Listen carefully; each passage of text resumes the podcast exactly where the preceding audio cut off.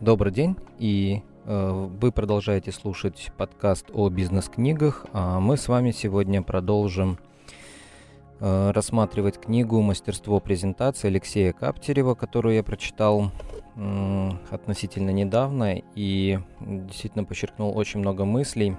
Первая часть уже была записана по первым двум главам этой книги.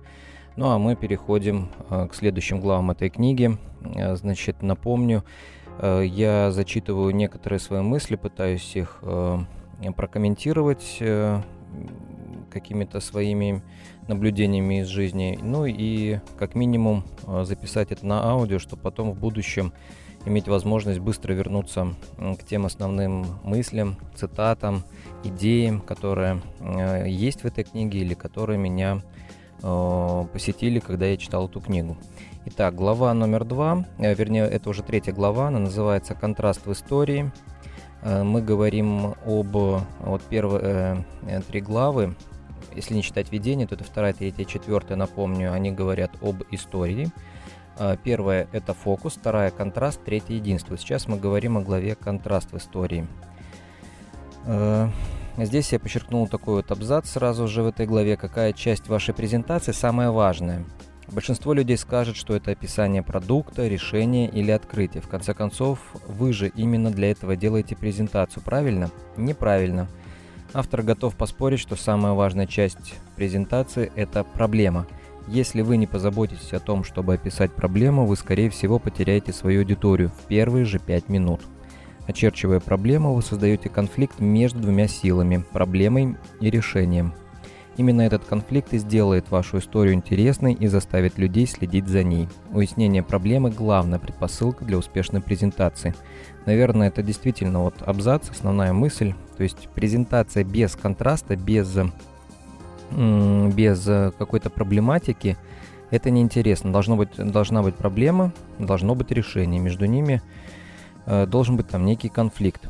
Позвольте мне повторить, так как это очень важно для понимания. Конфликт – это то единственное, что делает вашу историю интересной. Нет конфликта – нет истории. Э, ну вот следующая такая мысль. А почему нельзя просто представить факты?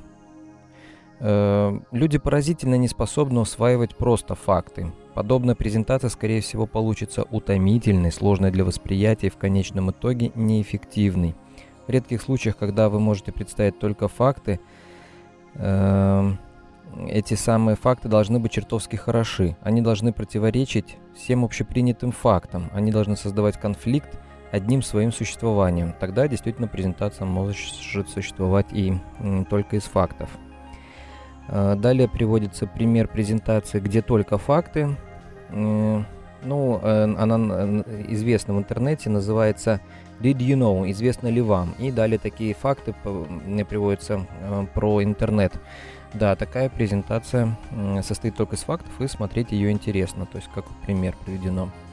Создайте конфликт своей презентации. Как создать конфликт презентации? Самый простой способ, конечно, это взять некую ценность, которая находится в прямой оппозиции к той ценности, которую вы собираетесь продвигать, и затем проиллюстрировать ее конкретными примерами.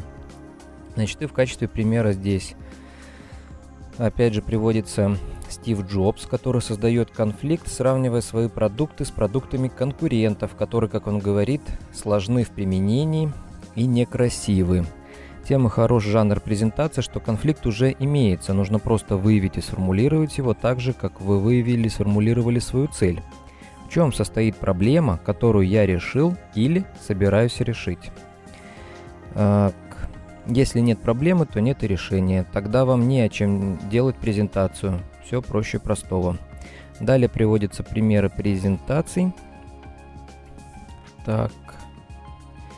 Четыре э, типа проблемы. Э, значит, какие могут быть проблемы? Э, моральная или психологическая проблема – в подобных случаях следует сначала показать некую внешнюю проблему, затем показать, как решение этой внешней проблемы зависит от решения внутренней проблемы. Демонстрация внутренней проблемы работает хорошо. Оно исполняет роль из э, глазури на торте, но вы не можете преподнести лишь одну глазурь. Нужен торт. Конфликт с другим человеком или компанией. Если ваш продукт не имеет аналогов, нужно взять для сравнения ближайший аналог. какой найдется. И конфликт с господствующей парадигмой со статус-кво. Так. Угу. MP3-плеера без экрана, черт побери, буду находить... Как я, черт побери, буду находить свои пе- песни? Он начал с краткого обзора рынка, а затем перешел к проблеме. Итак, при, мы присмотрелись к этому рынку, и это же настоящий зоопарк. Несметное число маленьких флеш-плееров. Рынок раздроблен на невероятное количество фрагментов, ну, ни у кого нет большой доли рынка. Никто не инвестирует в маркетинг и не развивает этот рынок, а все продукты почти на одно лицо. То есть боремся с господствующей парадигмой со статус-кво. Нельзя бороться с абстрактным статус-кво. Кто-то должен олицетворять его, кто-то конкретный. Например, такой бренд как Tide сравнивает себя с обычным стиральным порошком. Послание. Вот как отрасль думает сегодня, но мы это изменим. До сих пор работает. Это послание, которое постоянно звучит в презентациях Стива Джобса.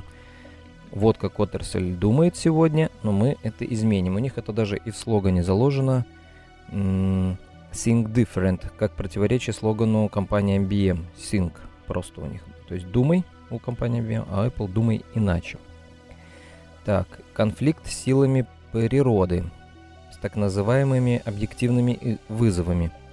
Фильмы, в которых большая часть конфликта разворачивается между человеком и силами природы, а не между двумя личностями – не получает номинации за сценарий и не становится кассовыми хитами. Тоже можно сказать о презентациях. Если хотите бороться с ожирением, то лучше всего протранслировать вашу идею с помощью истории парня, которому удалось победить в этой борьбе, и парня, который этого не сделал.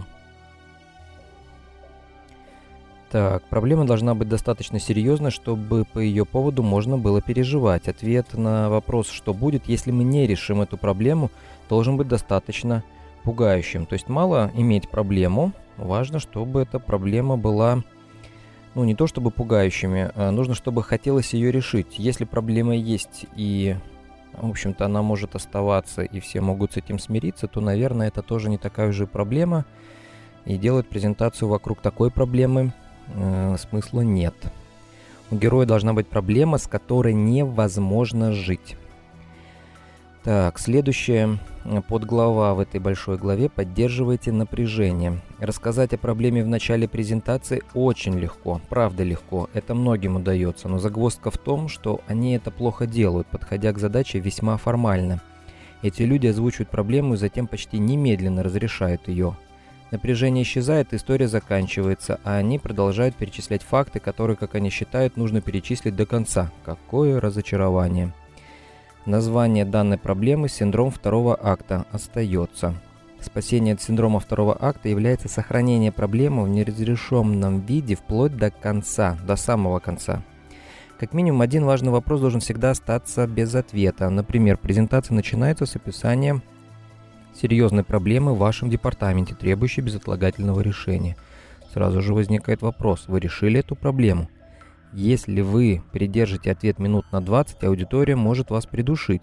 Вам нужно сказать, не беспокойтесь, проблема была решена. Далее вы ответите на вопрос, но как это удалось сделать, какой ценой? Необходимо продолжать задавать вопросы, которые подводят к аудиторию, аудиторию к вашей конечной цели. То есть проблему вот как бы не раскрыть, но тянуть до конца тоже нельзя, нужно подводить к решению. Идея заключается в том, чтобы не сделать свою презентацию, э, чтобы, вернее, сделать свою презентацию максимально приближенной к разговору. Выберите вопросы, которые кажутся вам наиболее важными, и затем сгруппируйте под ними все остальное. Вопросы у вас должны выстроиться в три логических уровня. Основной вопрос, несколько важных вопросов и все остальные – такую вот мысль, да, мы подчеркнули. Основной вопрос, несколько важных вопросов и все остальные. Так. Ну, то есть во время презентации важно задавать вопросы. Вопросы могут быть тоже разными. Но должен быть всегда какой-то основной вопрос, который вот как раз, наверное, эту проблему озвучивает. Когда вы дойдете до самого нижнего уровня своей презентации – до конкретных слов, до слайдов, до фактуры вашей речи, вам и тогда нужен будет конфликт. Помните, люди способны что-то понять, только сравнивая его еще с чем-то. То есть э, тут это часть текста из подглавы «Объясните решение». Без контекста, без подоплеки факты не имеют смысла. Так, опять переводится пример презентации iPod в 2001 году. Э, она разбита на 5 уровней. Уровень 1. Проблема. Существуют MP3-плееры, эм которые малопригодны для употребления. Ни один из них до сих пор не стал хитом. Решение. Apple совершит что-то фантастическое, мы положим тысячу песен в ваш карман. Уровень 2. Проблема. Если мы хотим положить тысячу песен в ваш карман, как мы это сделаем? Решение. Мы начнем с ультратонкого жесткого диска. Уровень 3. Но как мы запишем тысячу песен на этот ультратонкий диск? Мы исп... решение, мы используем шину FireWire. Это быстрая шина, которая позволяет очень быстро записывать большой объем данных. Уровень 4. Ну вот, почему именно FireWire? решение, потому что она высокоскоростная. Уровень 5. Проблема. Насколько она высокоскоростная? Вы можете загрузить целый CD-диск за 5-10 секунд. Давайте сравним ее с USB. Здесь на самом нижнем из всех возможных уровней Jobs использует матрицу 2 на 2 для сравнения USB и FireWire. Конечно, продукты Apple начисто выигрывают. На каждом уровне от верхнего до нижнего есть конфликт, есть контраст, есть проблемы и есть решения. Четыре критерия работающих сравнений. В чем разница между работающими и неработающими сравнениями? Э, первый критерий – это узнаваемость. Вот где главную роль сыграет ваше знание аудитории. Вам нужно быть уверенным, что вы сравниваете что-то неизвестное с чем-то, что аудитории знакомо, а неизвестное с неизвестным сравнивать сложно. Ну, например, э, иногда бывает сравнивают э, там с весом 4 25-центовых монет. Кто из нас знает вес э, там 25-центовой монеты? В Америке, да, в другой стране вряд ли. Поэтому надо сравнивать с чем-то известным. Второй критерий работающей сравнения – это эмоциональный резонанс. Если слушателям знакомо это чувство, сравнение вызовет у них хотя бы некоторый эмоциональный резонанс – Результат будет лучше, если вы коснетесь высокоэмоциональных тем любви, смерти, рождения, секса, религии и политики. То есть вот есть э, шесть высокоэмоциональных тем. Это любовь, смерть, рождение, секс, религия и политика. Так, э, третий критерий – не избегайте очевидного.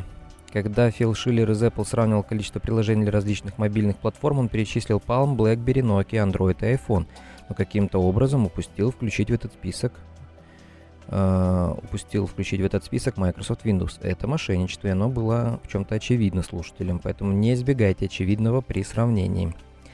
Непредусмотренная ассоциация, четвертый критерий. Это еще одна ловушка, которой следует остерегаться. Ваши сравнения могут вызвать в умах слушателей совершенно незапланированные вами ассоциации. Например, упоминание о смерти или о сексе всегда вызывает непредусмотренные ассоциации. То есть эти высокоэмоциональные темы, я так понимаю, лучше не использовать. Тогда их остается не 6, а 4. А, любовь, рождение, религия и политика. По-моему, они все могут разные ассоциации вызывать. Старайтесь максимально предусмотреть ассоциации, которые ваши слова могут вызвать у аудитории. Сделайте разницу драматичной, пусть она сразу бросается в глаза. Ваш ноутбук не только в целом тоньше, чем у конкурентов, но его толстая часть тоньше, чем тонкая часть у конкурентов. Драматизируйте, драматизируйте, еще раз драматизируйте, или гиперболизируйте, гиперболизируйте, еще раз гипер, гиперболизируйте. Интересно, что эта речь состоит из 74 предложений, и 22 из них, почти треть, заканчивается вопросительным знаком.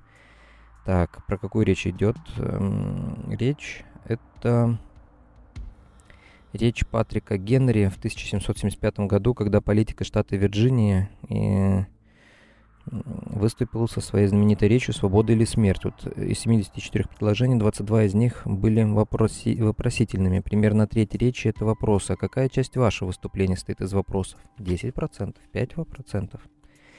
Генри противоставляет настоящее состояние гипотетическому будущему. То есть вот такое вот противоставление. Так, э, следующая под эм, глава, значит, называется «Герой и злодей». Тоже можно использовать как противопоставление. Причем героя можно изображать э, в виде человека. Ну, там дальше в слайдах будет рассматриваться. Это может быть фотография, либо какой-то клипарт даже. Создание героя для презентации – это нетривиальная задача. Она может оказаться довольно сложной и потребует немало целенаправленных усилий – Лично я избегаю это делать, за исключением случаев, когда презентация архиважная или когда нет другого выхода. он на самом деле очень действенный, этот способ. Чтобы герой действительно заработал, и самый приметный из них – это злодей. Презентации с героем особенно хорошо работают, когда передаются по электронной почте или размещаются в сети, то есть их не надо докладывать. То есть, э, когда вы докладываете, вы герой, а когда вы распространяете, вот нужно герой в презентацию ставить. Э, если в интернете сама презентация будет распространяться. Могут оказаться, значит, Э, презентации с героем особенно хорошо работают, когда передаются по электронной почте или размещаются в сети, но могут оказаться довольно бесполезными, если все происходит во время настоящей встречи. Своим голосом вы немного сможете добавить к такой презентации. Стратегии использования героев и злодеев в презентациях по сути можно использовать только три способа. Рассказать историю клиента, рассказать историю компании и рассказать вашу личную историю – Стратегия использования героя-злодея. Окей. История клиента дальше расшифровывается. Что мы тут подчеркнули? Порой люди боятся наделять своих героев серьезными недостатками, так как думают, что аудитория не захочет ассоциировать себя с подобными персонажами. О нет, говорят они, клиенты никогда не распознают себя в таком персонаже. Да вы попробуйте, это работает. В конце концов, вы же не собираетесь в лобовую атаку, вы же не говорите своему потенциальному клиенту напрямую. Ваши слайды в PowerPoint или чем они там занимаются – полный отстой. Вся прелесть подхода, когда ваш клиент – герой с недостатком, состоит в его мягкости и иносказательности. Дальше приводится пример, почему компания Coca-Cola выбрала ассоциировать себя с самым несимпатичным героем из всего э, сериала э, с мистером Бернсом. Это э, сериал э, про Симпсонов потому что он в конце концов становится лучше, а контраст единственное, что имеет значение. Помните, слушатели должны получить не то, чего они хотят, они должны получить то, что им необходимо, на худой конец. Пусть они получают то, что хотят, но не так, как они ожидают это получить, иначе ваша история кажется банальной и предсказуемой. Так, пример маленькой корпоративной книги с самолетиком, где вот самолетика есть герой. А, это вот уже пример истории компании. Презентация, как история компании, там маленький самолетик м- путешествует. И вот это тоже как презентация. Многие думали, что маленькая красная книга слишком простовата для интеллигентных высо- высокообразованных сотрудников САС, это авиакомпания. Простовато или нет, но в действительности маленькая красная книга оказалась эффективнейшим коммуникационным коммуникативным инструментом. Пусть этот раздел будет действительно о ценностях, а не о фактах. Факты – это всего лишь иллюстрация к тому, что вы пытаетесь выразить на более глубоком уровне. Но при этом факты не следуют и упускать, их нужно всегда давать в контексте, сравнивать с чем-то другим. То есть факты голые невкусно, факты с акцентом в сравнении с чем-то другим. Ну и ваша собственная история. Приводится примеры презентации Стива Джобса, Дик Харта, Гая Кавасаки – и э, Мартина Лютера Кинга. Как представить свои сильные и слабые стороны? Самая большая проблема презентаций, построенных на собственном опыте, состоит в том, что они могут звучать, мягко говоря, нескромно. Проблема с презентациями, построенными на себе, возникает, когда люди говорят только о своих сильных сторонах. Надо говорить и о недостатках тоже. Конечно, это может полезненно для вас, но не секрет, вот в чем. Вы не ваш герой. Ваш герой – это ваш имидж для публики. Это один из множества ваших образов, один из вариантов маски, который вы надеваете, когда выходите на сцену. Ваш герой – это ваша история, но сами вы не ваша история, вы рассказчик. Улавливаете разницу? Так, вот пример. Значит, настоящий Арнольд Шварценеггер, возможно, не имеет четкой позиции ни по одному вопросу, а вот его маска, маска Терминатора или Губернатора, имеет. Понимаете? Вот настоящее я слишком сложно для презентации, а ваш герой, являющийся вашим упрощенным образом, подходит идеально. Так, не забывайте, что традиционно древнегреческие театральные маски всегда появляются парами. Одна из них грустная, другая счастливая. Ваш герой может быть и таким, и этаким. Более того, просто необходимо, чтобы он был и таким, и этаким. Угу. Ларри Пейдж и Сергей Брин впервые встретились в Стэнфордском университете. Говорят, в тот раз они разошлись во мнениях по всем вопросам. Произошло это в 95 году. Опять же, как пример. Итак, резюме этой главы. Нет конфликта, нет истории. Если хотите вызвать эмоции, вам нужна драма, а драмы без конфликта не бывает. Никакой конфликт не привлекает к себе столько внимания, как конфликт между реальными людьми. Если проблема будет казаться непреодолимой, будет еще лучше. Чем больше проблемы, тем глубже драма. поддерживайте напряжение. Второй пункт. Не разрешайте проблему раньше времени, а если вы это сделаете, то сразу же создайте новую. Спросите себя, если я хочу подвести слушателей от проблемы к предлагаемому решению, какие вопросы мне нужно им прояснить. Третий пункт. Постоянно проводите сравнения даже на самом базовом фактологическом уровне. Всегда представляйте свои сведения и факты в каком-либо контексте, иначе они не будут иметь смысла. Угу. Герои побеждают. Создание истории с героями сложный, но тем не менее эффективный прием. Придумайте героя, дайте ему решить задачу, а затем поясните его действия шаг за шагом. Если хотите сделать выдающуюся презентацию, наделите своего героя некой внутренней моральной или психологической проблемой, которую он в конце концов преодолеет. Эта внутренняя проблема должна быть связана с ценностями, которые вы по сути и продвигаете. Ну и последний пункт этого резюме. Вы не ваш герой. Ваш лучший герой всегда будет списан с вас, но он не совсем вы. Вы рассказчик, а не действующее лицо. Эта позиция позволяет вам контролировать создаваемый имидж и дает возможность проявлять скромность. Окей, следующая глава, четвертая. Это единство истории. То есть про контраст, в принципе, все понятно. До этого у нас была цель в истории, мы говорили. Сейчас мы обсудили контраст в истории. И последний, э, последняя часть главы про историю – это единство в истории, глава четвертая. Настоящая глава посвящена структурированию информации, которая собрана для вашей драматической истории.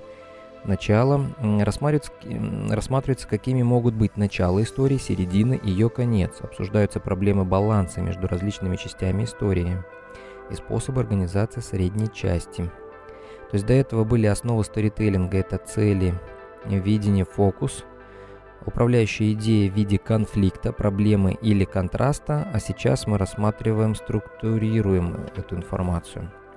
Так, как сделать свою историю цельной?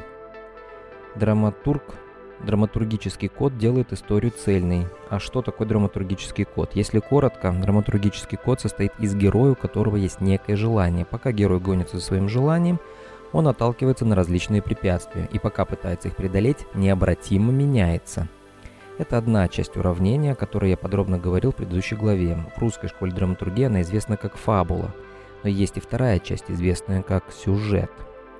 Из чего состоит хороший сюжет? Самый четкий, самый древний ответ на этот вопрос можно найти в поэтике Аристотеля, которая была написана примерно в 335 году нашей эры. Целое то, что имеет начало, середину и конец, на что в 20 веке французский кинорежиссер Жан-Люк Гадар – замечательно ответил известной фразой о том, что в фильме должно быть начало, середина и конец, но не обязательно в этом порядке. Что же я имею в виду, когда говорю начало, середина и конец? Что должно их объединять? Так, э, дальше, значит, такая глава называется «Акты и части». Вступ... Значит, э, такие вот тут выделены э, выступление первый поворотный момент, развитие действий по нарастающей, кульминация – я готов доказать, что для цели презентации лучше иметь четыре части, составляющие то, что я называю классической структурой. Первая часть – вступление. Вы закладываете основу, обрисовываете контекст и знакомите аудиторию с собой, с своими героями. Второе – проблема. Вы задаете вопросы и вводите конфликты, противодействующие факторы и трудности. Третье – решение. Это самая длинная часть, которая, как правило, делится на несколько подчастей. Строго говоря, это и есть настоящая презентация – все остальное играет вспомогательную роль. И четвертое – заключение. Вы все еще обобщаете, обсуждаете выводы, а, вы все обобщаете, обсуждаете выводы из истории и призываете слушателей каким-либо действиям. Итак, четыре составляющие структуры для презентации. Вступление, проблема, решение, заключение. Так, Приводится пример самой короткой презентации японского режиссера Такеши Китана. Ну, и это я вам называется «Самурай в туалете». Но это я вам слух не произнесу, это надо видеть. Вот тут, в общем-то, коротенькие четыре строчки. Вот и вся презентация. Эмоциональная арка. Представьте, что вы уже подготовили необходимые четыре части. И это все? Нет, не все. Вам нужно расположить их в таком порядке, чтобы показать преображение своего героя. И это должно быть увязано с целями презентации.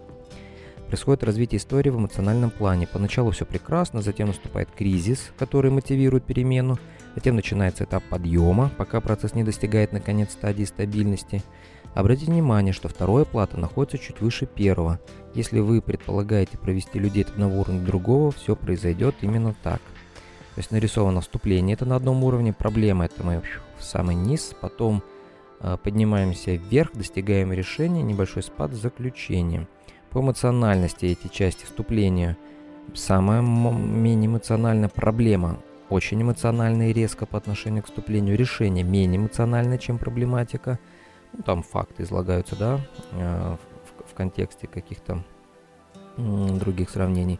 И самая-самая эмоциональная часть презентации, это четвертая часть, заключение. Так, э, кейс история томатного соуса, но у меня тут ничего не выделено. Ну, картинка тут такая, вступление 2 минуты, проблема 2 минуты, решение 5 минут, заключение 8 минут. Вот так. Проблема баланса. Большинство презентаций, на которых мне доводилось присутствовать, страдали одним общим недостатком. Э, недостатком. Какая-то из основных частей чрезмерно растянута, а все остальные урезаны так, чтобы уложиться в отведенное время. И дальше рассматривается вступление. Значит, могут быть две проблемы. Либо слишком длинное, либо слишком короткое. Если слишком длинное, у подавляющего большинства презентаций, которые я видел, есть только вступление – Далее представлена череда слайдов, взятых из настоящей презентации, которые меня как-то попросили переделать. Я даже зачитаю. Значит, вот длинное вступление. Что это такое? О нас, название компании. Заявление о миссии и видении. Следующий слайд основные корпоративные ценности. Следующий слайд зарубежная штаб-квартиры. Следующий слайд региональные офисы. Следующий слайд международное присутствие. Следующий слайд заявление о качестве. Следующий слайд продукты компании, название. Следующий слайд портфолио брендов широкого назначения. Следующий слайд ключевые факты и цифры. Следующий слайд бренды, удостоенные наград. Следующий слайд конкурентные преимущества компании. Название. В последнем слайде еще раз приводилось название компании. Вот и все. Не было даже спасибо в конце. Вы все еще здесь. Такой тип презентации называется «И чего?».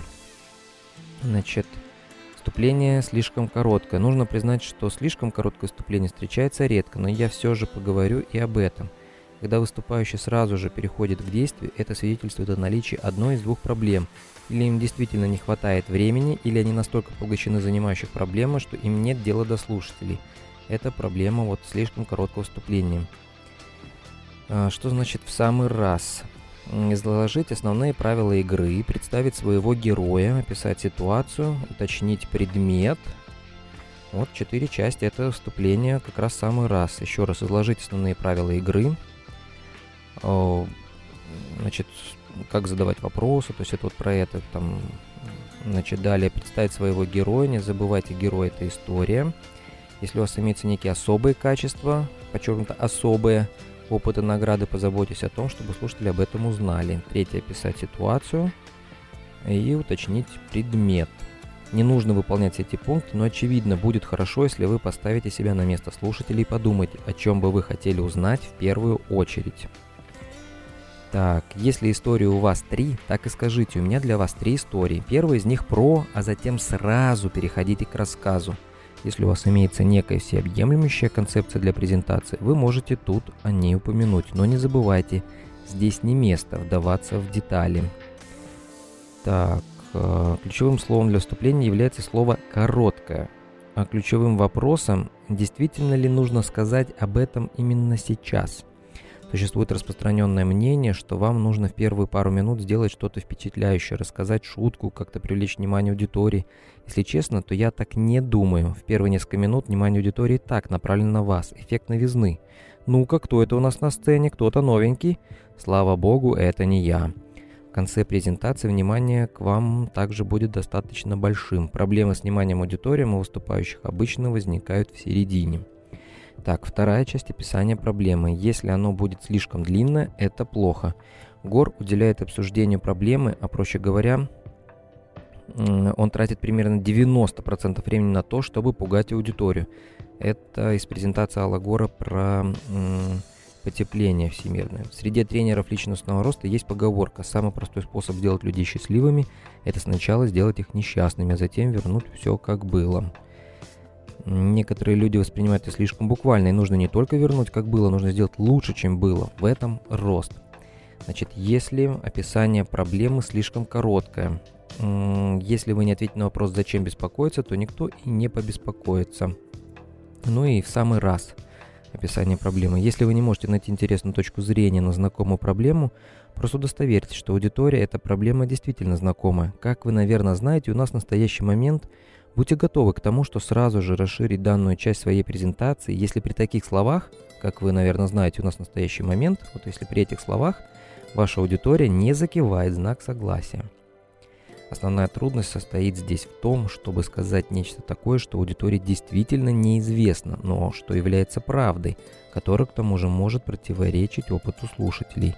Я видел множество презентаций, на которых выступающие тратили слишком много времени на обсуждение проблемы, давно знакомой слушателям. Эта часть должна быть неожиданной. И снова повторю, рассказывание личных историй, как правило, является увлекательным и эффективным приемом. Проблемная часть должна быть весьма эмоциональной – по накалу страстей наступает только заключению. Угу. Так, третья часть решения. Проблема, если эта часть слишком длинная. Идет бесконечный перечень каких-то пунктов. Иногда это статистические данные, иногда бесчисленное количество продуктов с почти одинаковыми характеристиками. Одни лишь факты и ноль эмоций. Это плохо. Если вы боитесь побеспокоить, напугать или разозлить аудиторию, вы провалитесь как выступающий. Так, слишком, то есть, а, приводит пример, почему приводим много фактов? Боимся, что как-то разозлим аудиторию, что он там не все получит, не надо этого бояться. Слишком короткое решение, значит, тоже плохо. Самая короткая, возможно, самая эмоциональная презентация, это классическая презентация, мелочи не найдется, вот вся презентация. Полагаю, что за всю историю человечества с помощью этих слов удалось собрать больше денег, чем с помощью любой другой презентации. Фраза короткая, цель понятная, чтобы сэкономить время – Проблема выражена не словами, а интонацией внешним видом. Мелочи не найдется. Да, вот такая самая короткая презентация. Тоже не очень хорошо, да? Ну, кроме вот этого исключения.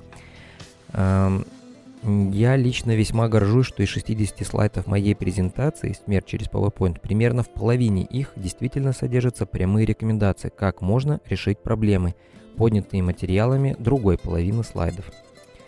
Так, Э, расчет времени для изложения решения. Приводятся примеры нескольких известных презентаций, разбивка по времени, сколько занимает вступление, проблема, решение, заключение. Э, в общем-то, разные ситуации, но, как правило, решение самая большая часть. Иногда вот бывает проблема достаточно большая часть. Ну, это, в общем-то, понятно. Э, на обсуждение проблемы, вот пример презентации Дэна Пинка в 2009 году о мотивации на презентации TED. А, на обсуждение, кстати, если вы не слушали еще выступление TED или не знаете, что такое, зайдите обязательно на TED.com и посмотрите. Это классные презентации, которые позволяют действительно улучшать мир, ваше познание об этом мире. Можете вот прямо заходить сейчас смело и смотреть. Отличный сайт, отличная презентация TED.com. На обсуждение проблемы потрачено 11 минут и только 5 минут на обсуждение решения – во время выступления Пинк сказал, решение состоит из трех частей – самостоятельность, профессионализм и целеустремленность. Но на конференции он решил говорить только об одной из них. Он не сократил ту часть, в которой излагалась проблема, он сократил решение. То есть проблематика достаточно важна. Так, организация информации с помощью LATCH переводится как location – местоположение, алфавит – алфавит, time – время, категория – категория и Э, иерархии, иерархии. То есть информацию можно организовывать по-разному, по местоположению, алфавитам, время, категориями и иерархии. Дальше разбива, разбиваются эти пункты, э, что значит местоположение в пространстве, как эту информацию вот наглядно. Это может быть там, например, то есть это лучше, чем список просто шести пунктов, лучше сделать тогда кружочек и там нанести, например, оборону, образование, социальная защита, здравоохранение, жилищное строительство, дурацкие походки какие-то. Вот это пример, как вот можно список из простого списка превратить в нечто более наглядное. Но это, наверное, опять же, больше к главам про слайды. Если ваш список состоит из пяти или более компонентов, вы можете организовать их таким образом. У меня нет доказательств, что это улучшает запоминаемость, но во всяком случае выглядит занимательнее, чем просто список с, буль с буллетами. Так, Приводятся примеры слайдов. Это передать слух сложно. Значит, э, как алфавит, если тоже организовывается. Например, вы располагаете пункты, которые в сумме образуют некое слово, акроним, например, success, ну, приводится тоже пример. Или вот у него презентация «Смерть через PowerPoint», эм, значит, определяется проблема, смысл, структура, слайды, репетиции. На русском получается аббревиатура СССР. Смысл, структура, слайды, репетиции. Ну, вот тоже запоминаемо. Так, про время, как вот организовать, приводится пример по категориям и по иерархии. На поиски подходящего способа организации средней части презентации у вас может уйти довольно много времени. Я бы сказал, что это и есть самое важное дело на данном этапе. Так, и в заключении. Может быть слишком длинное.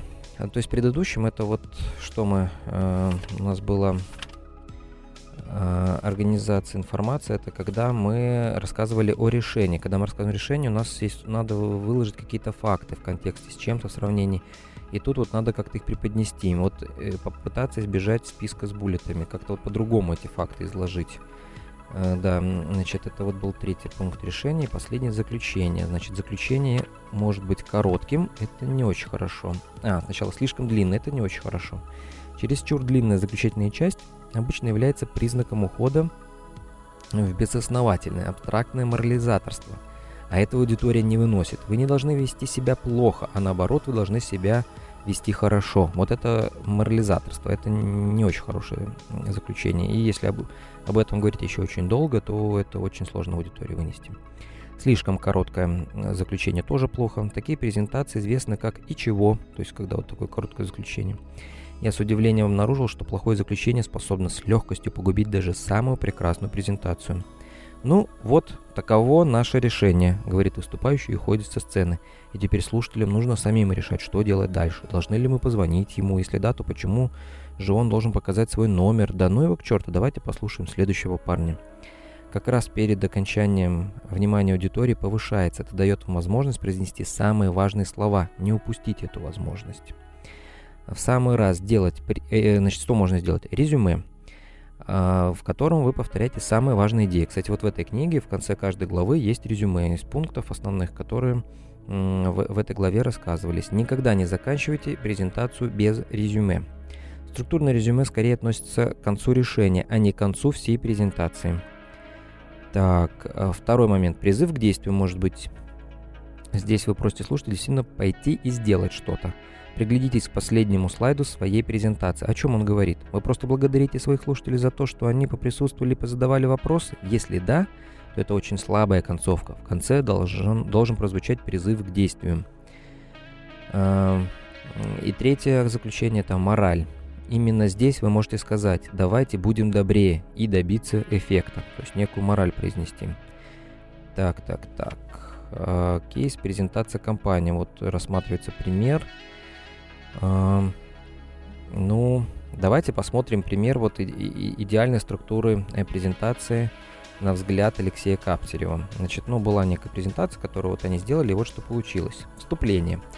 Первый слайд. Кто мы? Наша финансовая компания была основана в 99 году, во время, когда на проведение факторинговых операций требовалась банковская лицензия. Теперь мы имеем 21 офис по всей стране. Второй слайд. Кто наши клиенты? Ими являются компании, которые хотят укреплять и развивать свой бизнес. Большинство из них занимаются оптовой торговлей, но есть также компании, занятые в машиностроении, строительстве и розничной торговле. Это было вступление. Следующая часть – это проблема. Значит, слайд. Представьте, что у вас свой бизнес и нужен оборотный капитал. У вас есть клиенты, которые готовы платить. Ну, я читаю не сами слайды, я читаю как бы вот то, что должен говорить выступающий во время этих слайдов. То есть э, ну, некий текст, а дальше уже как наглядно это показать, это в других главах. Здесь как раз о чем нужно говорить во время показа этих слайдов. Итак, проблема, первый слайд. Представьте, что у вас свой бизнес и нужен оборотный капитал. У вас есть клиенты, которые готовы платить, но просят об отстрочке. Есть, но если вы получ, не получите эти деньги, сейчас же у вас не будет наличности, чтобы выдать зарплаты или заплатить своим поставщикам. Где найти деньги? Следующий слайд, то есть проблема, да, где найти деньги, чтобы там, финансово решить вопросы. Вы можете оформить документы на получение банковской суды, но что делать, если ваш кредитный лимит превышен? Что делать, если вам нечего предложить? То есть предложено некое решение получения банковской суды, и тут же новая проблема. А что, если лимит превышен? А что, если вам нечего предложить в качестве обеспечения кредита. А еще вам нужно будет собрать кучу бумаг и потратить уйму времени для оформления каждого кредита, да, то есть вроде решения, и тут же снова проблема кейс, третий слайд. Как-то у нас был клиент, то есть история тут же рассказывается, небольшая компания, специализирующаяся на продаже товаров для домашних животных. Она не могла предоставить гарантии по банковскому кредиту. То есть история как раз, которая подчеркивает вот эту проблематику. Она не могла представить гарантии по банковскому кредиту, так как почти не имела собственности, которую можно в этом качестве предложить.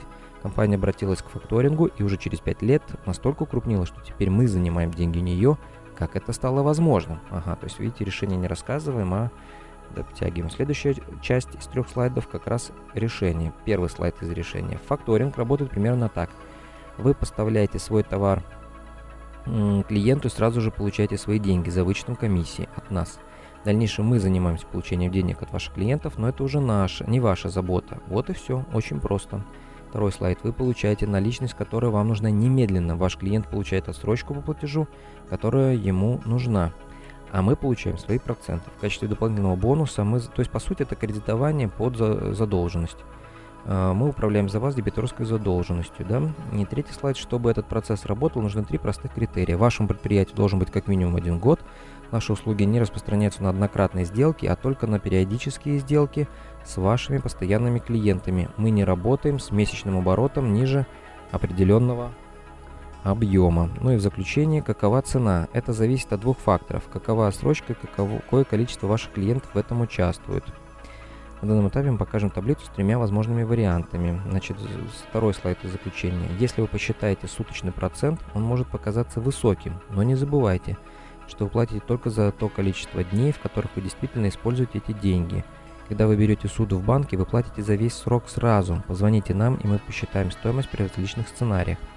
Вот и все. Вот кто мы такие. Мы помогаем нашим клиентам укреплять и развивать их бизнес. Ну, вот такое вот заключение. Если в конце выступающий меняется, я не сомневаюсь, что аудитория тоже изменится. И резюме вот, это, вот этой части про значит, историю, про единство в истории. Сюжет развивается по S-образной кривой. Цель и конфликт – два главных компонента истории. Последний компонент – это сюжет, драматургическая последовательность. Существует множество подходов к сюжету, но в большинстве случаев он развивается по S-образной кривой, самой распространенной модели перемен. Все начинается с вступления, когда происходит знакомство с выступающим и с героем. Далее следует проблема и решение. Все завершается заключением. Расчет времени имеет значение. Это как бы вторая часть резюме. В плане времени самыми короткими частями являются вступление и заключение. Решение, как правило, самая длинная часть. Вторая по длине часть, в которой раскрывается проблема – Однако, если вы хотите привлечь внимание к проблеме, не бойтесь уделить ей больше времени. Заключение – это самая эмоциональная часть. Затем следует проблемная часть по эмоциональности, решение и, наконец, вступление. С точки зрения подачи решения, самая сложная часть презентации. А, с точки зрения подачи, решение – это самая сложная часть презентации. Ну, потому что там можно свалиться в кучу фактов, и все уснут. Очень часто середина получается слишком длинной, потому легко все превращается в скукотищу. Если с вами такое произошло, вам, скорее всего, нужна другая объединяющая идея, специальная для этой части презентации. Например, история какая-то внутри. Самое очевидное – это временная шкала, но вы также можете использовать различные метафоры или аббревиатуры. Для презентации, длящихся более 20 минут, вам нужно придумать какой-то способ, который поможет аудитории отслеживать продвижение вперед. Я настоятельно рекомендую вам включать не более четырех основных идей в среднюю часть своей презентации. Если вы сконструировали эмоциональную арку правильно, в конце презентации у вас появится возможность изменить мир. Не упустите момент. На этом заканчивается глава про историю, которая, напомню, стояла из трех вещей. Это э, цель, фокус, э, контраст и единство в истории. И э, две следующие части, э, значит, часть 2 это слайды, и э, которая тоже разбивается фокус в слайдах, контраст в слайдах, единство слайдов. Но вот их рассказать очень сложно, потому что здесь больше картинок. Здесь у меня действительно очень мало подчеркиваний, здесь просто это нужно под полистать, посмотреть, почитать. Тут рассказывать, ну, очень сложно. Э, ну, например, такие цветы. Если вы можете описать фон своих слайдов более чем одним предложением, поменяйте его. То есть, чем проще фон, тем лучше. Но это, опять же, надо видеть, смотреть. Вот тут, тут рассматриваются разные примеры. Тут как раз картина гораздо больше. Поэтому вот эту вторую часть про слайды лучше вот купить книгу и э, полистать, посмотреть. А, про визуализацию данных, как упрощать, приводится пример слайда, где очень сложная визуализация, как это можно упростить, прямо так вот в примерах э, приводится, как было, как стало. Э, дизайн слайдов для недизайнеров, как делается, опять же, примеры работы со шрифтами, с цветами, триады цветов, комплементарные цвета, аналогичные цвета, все это есть, все здесь рассказывается. Так, что нужно фокусироваться опять же на задачах, про шрифты, есть антиквенные шрифты, гротесные шрифты, в чем их разница, рукописные декоративные шрифты, когда нужно использовать сплошные заглавные буквы, когда нет, Три важных примечания типографики. Большие текстовые блоки, набранные одними заглавными буквами, это плохо. Выравнивание по ширине для узких колонок это тоже не очень хорошо. Совмещение шрифтов Arial и Tacoma или трех разных рукописных шрифтов в одной презентации тоже плохо. Ну, то есть такие вот моментики тут рассматриваются. Что такое JPEG и PNG как формат картинок. Вот, э, это была вот вторая часть, я ее сейчас вот быстренько раз пролистал. Тут вот ее просто подчеркиваю не так много, сколько, э, сколько всяких таких картинок. Резюме тут такое к этой части. Дизайн это не украшательство. Слайдов э, пространство стоит дорого. Поэтому не надо использовать логотип на каждом слайде. Изображение важнее всего. Самым важным элементом слайда является изображение, поэтому сделайте его большим. Сделайте вашу реальность гармоничной. Ну, там иногда бывает не сочетаются, например, картинка и какие-то элементы слайда, но это все тоже надо смотреть. И третья часть называется подача, в которой как раз э, она разбивается тоже на фокус в подаче, контраст в подаче, единство в подаче. Эту часть значит, она посвящена подаче материалов презентации. Ключевой вопрос не таков. На чем нужно сфокусироваться во время презентации? То есть, когда вы будете выступать. Много раз становился свидетелем того, как на сцену выходили совершенно неподготовленные ораторы, у которых порой не было даже слайдов. Тем не менее, их выступления оказывали на слушателей сильнейшее воздействие. Говорят, что подобные люди сильные личности, что у них есть харизма. То есть как раз про то, что, в общем-то, если есть харизма, то слайды и, наверное, история не нужна, у них это все как-то заложено и получается. Можно и без презентации красивое выступление сделать. Кстати, на той же конференции TED самая популярная презентация, не помню, Кен Бернс, по-моему, называется, про образование. Он вообще без слайдов выступал. Такой уникальный случай. Презентация без слайдов самая популярная на TED. Я даже удивился, когда узнал об этом. Кстати, недавно он еще второе выступление свое сделал э, выступил. Э, вот еще не успел посмотреть, интересно, уже слайды он там использовал или опять только читал. Не разрабатывайте свою презентацию как для ученых, бизнесменов или бюрократов. Разрабатывайте просто для людей. И если люди поймут ваши слова, то ученых тоже поймут. Ваши идеи могут быть сложными, но ваш язык нет. То есть такие вот... Э, если вы пытаетесь убедить в чем-то аудиторию, то говорите быстрее. Если утверждаете очевидное, медленнее – Э, с изменением смысла менялась и скорость. Ну, приводится пример презентации Стива Джобса, что он варьировал от 80 до, 20, до 200 слов в минуту. То есть темп речи меняется во время презентации, э, интонация голосом. Вам нужно признать, что вы превысили лимит, как только вы это заметите. Вот он великий момент истины. Если вас попросят остаться, значит вы понравились слушателям, а если не попросят, то, скорее всего, проблема состоит не в регламенте. Так, так, так, так. Очень интересные тут моменты. Контакт с аудиторией. Не выпускайте аудиторию из фокуса. Научитесь лучше понимать свою аудиторию. Это все, в общем-то, понятно. Куда нужно смотреть во время презентации. Э, про монитор уверенности, там, где время идет, или подсказки э, ваших будущих слайдов. Э, тоже интересно рассказывается. Так, так, так. Использование юмора за и против рассматривается. Так. Э, какие тут еще у нас моменты? М-м-м. Если ваша цель изменить слушателей, сделать их лучше, а для этого необходимо показать, что у них есть определенные недостатки. Если ваша цель изменить слушателей, сделать их лучше, то для этого необходимо показать, что у них есть определенные недостатки. Вам нужно бросить им вызов, вызов, может быть даже атаковать их. Самый простой способ это продемонстрировать, что у вас есть или были в прошлом точно такие же недостатки. Только после этого можете надеяться, что слушатели будут достаточно сочувственно настроены, чтобы идентифицировать себя с вами. То есть такой вот совет.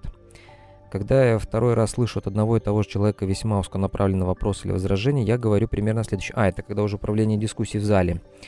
Значит, когда вот второй раз узконаправленный вопрос, значит, что говорит Алексей Каптерев? Мне кажется, что кроме вас и меня никто больше не понимает этого вопроса. Я прав и смотрю на аудиторию. Если аудитория кивает, тогда продолжаем. Простите, но ваш вопрос слишком специфичен. Мы не можем позволить себе частную дискуссию за счет всех остальных присутствующих. Вы согласны? Пожалуйста, запишите свои вопросы, чтобы мы могли их обсудить позже. Успешные ораторы никогда не возражают против вопросов, даже если те ставят под сомнение их предположения или выводы. Несмотря на то, что вы в положении учителя, будьте готовы учиться. Если вы хотите учиться, то и никто из присутствующих... А если вы не хотите учиться, то и никто из присутствующих не захочет. Такая вот мысль, да?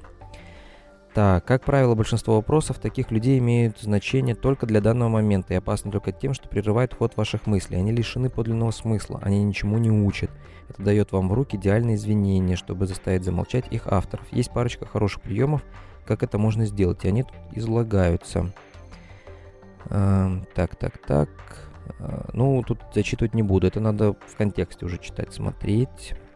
Копируя других людей, вы можете понять, кто вы есть через контраст, выясняя, кем вы не являетесь. То есть, что учиться выступать надо у других людей, смотреть, как другие выступают, и пробовать для начала скопировать, тогда вы поймете и свой стиль. Я слышал множество историй от комиков, которые утверждали, что они смотрели выступления своих любимых комических артистов сотни раз и старались им подражать. Это выглядело неуклюже и неестественно, но в процессе этих попыток им открывалось что-то другое, о них самих – и об их собственном подходе. Это действительно работает, так что вперед, ищите своего титана. Так, научиться сострадать как способ стать более страстным. О зеркальных нейронах тут рассказывается. Как э, мы видим, люди испытывают какие-то сильные эмоции, мы можем испытать те же чувства, просто глядя на них. И этот способ стать более страстным выступающим можно практиковаться в сочувствии к другим страстным ораторам. Угу. Ну, то есть вот почему говорят, что нужно повторять. Вы прочувствуете то же самое, что и эти ораторы. Так, так, так. Работа с видео рассказывается во время выступлений. Ваша цель – учиться имплицитно, несознательно. Вы можете уловить чувство говорящего по его жестам, выражению лица, по тому, как он дышит, двигается по сцене. Все, что вам нужно сделать, это перестать обращать внимание на собственные ощущения – Помимо зеркальных нейронов, у нас есть также рецепторы по всему телу, которые соединены с мозгом и сообщат ему обо всем реально происходящем. Так что просто смотрите видеозапись, расслабьтесь и представьте, что человек на сцене – это вы. Поставьте себя на его место. Что вы видите, слышите, чувствуете. Если вы действительно расслабились, то сможете заметить даже небольшие непроизвольные движения в собственных мышцах возникающий синхронно с движением человека, который вы видите на сцене. Это работают ваши зеркальные нейроны. То есть как учиться выступать публично. На видео смотреть, пытаться повторить. Так, ну и единство в подаче, опять же, здесь у нас такие. Аутентичность в презентациях означает, что выступающему прежде всего нужно быть верным самому себе, выглядеть естественно и в конце концов, чтобы слово и дело не расходились друг с другом. Иными словами, верить в то, что говоришь. Хорошие ораторы проживают свои речи. Так, так, так. Такие вот мысли. Древний китайский философ Кан Сан Цзин писал, когда вы говорите не то, что думаете, делаете не то, что хотите, вы не тот, кто живет. Честные ораторы более убедительны и более привлекательны. Ну, это, в общем-то, тоже понятные мысли. Ничто не снижает качество вашей импровизации так, как стресс что надо выспаться, да, без стресса выступать. Если у вас недостаточно времени, если ставки высоки, если вы в стрессовой ситуации, не надо импровизировать. Пожалуйста, не импровизируйте в суде. Это почти всегда плохая идея. Открытое признание своих ошибок свидетельствует о гораздо более высоком чувстве ответственности и смелости, нежели сохранение невозмутимого вида. Признавать свои ошибки это, это не всегда плохая идея, не всегда. То есть это нормально. Так, ну, про репетиции. Основа любой импровизации – рутина. Я присутствовал в нескольких мастер-классах по импровизационному сторителлингу. Все они были посвящены состоянию потока, но лучших своих результатов я добивался, если знал в общих чертах, как строится история. Мои лучшие импровизированные речи складывались тогда, когда я разрабатывал подробнейший план и отказывался от него в последний момент. Разрабатывали, разрабатываем план и отказываемся в последний момент. Наличие плана дает мне основу и уверенность, как прекрасно подметил Марк Твен, я никогда не мог блеснуть хорошей импровизированной речью, не уделив ее подготовке несколько часов. Ну вот в этом идея, смысл. Если вы воспроизводите его слово-слово, оно прозвучит как механическое повторение зазубренной фразы. Значит, наступила, наступила пора начать репетировать импровизацию. То есть прямо репетировать изменения, э, изменения э, как будто вот вы забыли, что говорить, и вот эту импровизацию прямо репетировать как вы выкрутитесь или вдруг вы забыли, что говорить. Так, это понятно. Ну, в общем-то, на этом книга, вот главы э, заканчиваются. Секрет в том, чтобы работать на общее дело, а не на свой имидж. И в конце, в главе 11, куда пойти далее, приводится уйма, просто уйма э, ссылок на книги, на семинары, ресурсы по презентации в целом, ресурсы по сторителлингу, какие книги лучше почитать. Э, очень красиво это сделано, не в формате, вы знаете, как оглавление список, там используем литературы, а прямо описано, где, какие, что, прямо выжимки лучше брать и использовать. Я для себя тоже взял э, вот э, на карандаш несколько книг Эдварда Тафти, обязательно их найду и почитаю, поэтому рекомендую тоже вот, в общем-то, прочитав эту книгу, вот эти, обязательно просмотреть эту одиннадцатую главу, и э, решить, что еще почитать дальше. Практика важна, но без обратной связи она не так полезна. Я видел людей, повторяющих одни и те же ошибки годами. Посмотрите себя в записи, и в следующий раз, когда будете выступать с презентацией, примените хороший совет, который вы подчеркнули из книг, блогов и семинаров. Хороший пример. В 2003 году корреспондент журнала Time Джо Клейн беседовал за обедом с несколькими политическими консультантами, которые отвечали за президентскую кампанию Алагора, и спросил э, одного из них – Теда Девайна. Почему Гор почти не говорил об охране окружающей среды во время предвыборной кампании, хотя эту тему волновала, как мы выяснили позже? Ответ был таков, потому что это не могло бы не помогло бы ему выиграть. Клейн спросил еще. Не подумали ли консультант о том, что если бы Гор говорил тогда о вещах, которые его действительно волнуют, он предстал бы более душевным, заслуживающим доверия и вдохновляющим кандидатом? На что Девайн ответил, это интересная мысль. После выхода «Неудобной правды» презентация Алагора эта мысль уже перестала быть интересной, она стала очевидной. То есть вот так вот, когда мы говорим о том, что нас интересует, появляется харизма. Публичное выступление не лучшая форма коммуни- коммуницирования фактов и даже идей. Больше всего она подходит для коммуницирования мировоззрений. Презентации меняют ваше мировоззрение. Я люблю девиз конференции TED, которая гласит «Идеи, заслуживающие распространения». Но, как мне кажется, наиболее успешно TED справляется с распространением мировоззрения. Предельная открытость, безграничный оптимизм, любознательность в отношении чудес света и прежде всего страсть к своей работе. Вот на этом книга и заканчивается. Далее список полезной литературы от издательства Манованов Фебер. Ну, в общем, очень полезная книга. Э, видите, мы пробежали вторую, третью часть. Действительно, э, их лучше там смотреть, э, чем вот так пересказывать. А вот первая часть мы остановились подробнее. Поэтому, если есть какие-то вопросы, можете оставлять в комментариях. А на следующем, в следующем плане подумаем, какие у нас еще будут книги. Это уже будет не про презентации. Но тоже обещаю, что это будут интересные какие-то книги, которые вам пригодятся по бизнесу. Спасибо за внимание.